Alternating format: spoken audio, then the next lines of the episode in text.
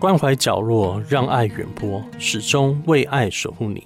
欢迎收听《白袍守护者》，我是 CSC 中尉张德成。二零二零年的春天，全球经历新冠肺炎的严峻考验，口罩成为我们每天的防护。在这段期间，很多人的工作与生活有了大翻转，更不要说第一线的医护人员，大概都料想不到，怎么过了一个年会变得如此风云变色。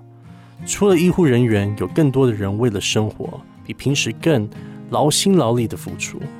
在这个时刻，我们真的需要更多正能量来面对充满未知的新生活。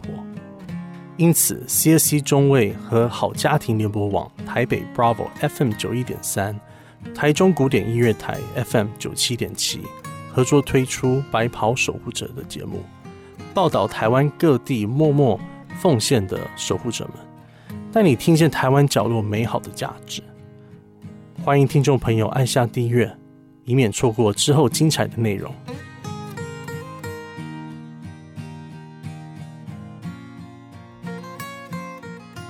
白袍守护者的首站，我们来到了屏东内埔。从高铁左营站转到台铁的屏东站，再搭半小时的计程车，终于到了迦南身心障碍养护院。这里没有醒目的招牌，连借车司机可能都怀疑我们是要去哪里。隐身在这省道旁，如果不是刻意前来，我想采访团队也没有机会踏上内埔乡中林路。在这一集，我们采访到了今年已经八十二岁、屏东在地最年长的开业医师，同时也是江南身心障碍养护院的创办人杜英吉。我们特别请他念一段医师誓词。在他的声音中，我真的感觉到披着白袍走过一甲子的人心人意。我杜英吉医师，身为医业人员一员，我郑重保证，将奉献一切为人类服务。第二，病人的健康与福祉将为我的首要顾念。第三，我将尊重病人的自主权和尊严。白袍守护者，对于出身农家、家里又有十个兄弟姐妹的杜医师来说，当医生是一个奢侈的梦想。但是他却坚持走上行医的路，因为家里很穷，大学联考时填选了不用学费的国防医学院。退伍后又到屏东开业服务百姓。听杜医师回想小时候的情景，让我想到阿公聊起年轻时候白手起家、为了梦想在打拼的一些故事。那梦想其实大家都有，可是努力过来的这个过程，却是人人都会不一样。我小时候住在很乡下、很乡下的吧。都是爱看牛去骑，爱马去骑啊。那个差不多，我记得差不多三年级的时候才去上学了，啊啊。到六年级的时候啊，我弟弟生病啊，那乡下要跑到嘉义的时候去省立医院去看病。那时候大概是脑膜炎人很多啊，啊，要用药啊。都是要买抗生素，都要自费去买了。没有自费去买的人呐，我很多人很多人，小儿病房很多。哎，不久不久不久就有一个人抬出去，一个人抬出去。我说哇，人的生活怎么这么苦呢？那时候我都五六年级的成绩就不错了哦。所以说好了，如果我以后能够。有机会来当医生的话，我志愿是能够救救这些没有病的人，没有病买医药看病的人来来治病。小时候他们我们村上根本没人在读书了，在小乡下了哦。那都没人在读书。那我先是我的我的祖父了说，念书干什么嘛？我哥哥小学毕业就在耕田呢。我我我为什么要去念书呢？他说：“那我念书，那时候有还有奖学金，也不用家里的钱呢。到高中时候啊说没有钱要怎么样？考医学院要花很多钱呢，所以我就写一个书院是考国防医学院，毕业没有钱啊，啊毕业没有钱的时候，那时候当军医的当军人要当多久？人人家都反对，我的父母都反对我去去当当医生呢。他说你当军医干什么？当军人的时候什么时候退伍也都不晓得了。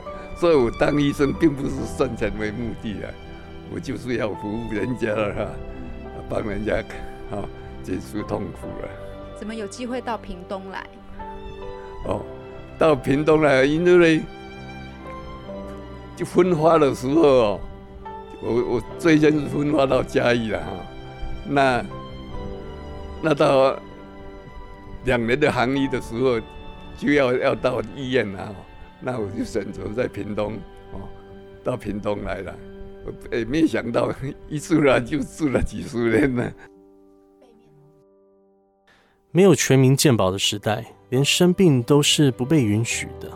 因为看到许多穷苦家庭的那种遗憾，杜医师选择留在乡下服务。被欠了多少债，杜医师说他也不晓得。他只要看到病人被医治好就开心了。而金钱对杜医师来说，就像一口井，在他需要的时候，能够舀起一些井水，井不可能满起来，只要够用就心满意足了。当时的时候，因为医生很少嘛，哈，那耳鼻喉科呢，只有两三个了，哈，两个都已经很老了，哦，那我我毕业的时候是呃那军军医做完的时候。三十几岁啊，算为最最年轻了而已了。所以那时候说看病的人就很多了，还有诊所没有人在手术啊，我也在手术了，所以一天忙到晚了。我以前在屏东啊，一天最多要看到三百多个病人，就是头昏脑胀，人家说一个医院都看不了那么多，还有时候还要开刀，半夜也要起来的，人家说你是台湾牛啊。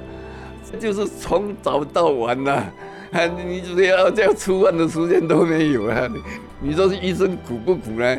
当实习是医生的时候，三天三夜都没睡觉都有，因为值班就值班，不值班就是就是要看病的时间，那不是看病的时间，半夜时间也许这个病人看好了，休息一休息，还眼镜面被人家又拿起来，又有人来了。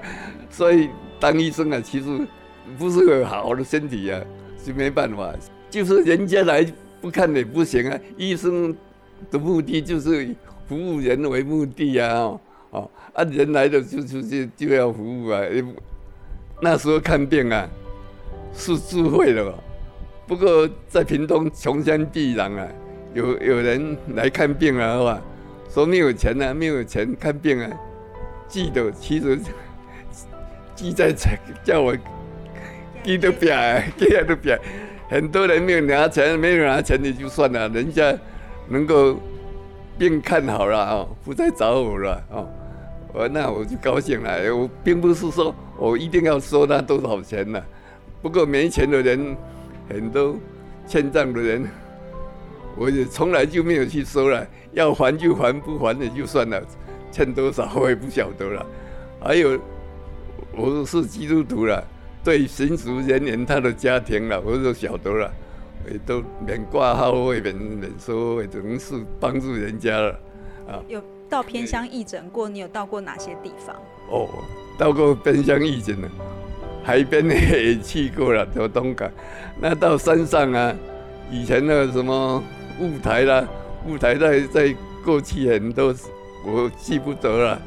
那个山地棉呐，哦。还有什么很多那个边乡去义诊，不过到那时候，那是山地乡比较多了，大部分都是老人小孩了，生病了都是骨头痛、酸痛了。那我义诊的话，那个基督教团的那个医疗团找不到医生，说你会不会帮忙？我说我白天呢，我只有礼拜天下午，他们也是礼拜天下午，我就开车跟着。义诊了，四处行医及义诊的过程，杜医师看到了很多孤苦无依的生长者，种下了他开启人生另一段奉献旅程的种子。下集节目中，我们将继续请杜医师分享他创立迦南身心障碍养护中心的缘分。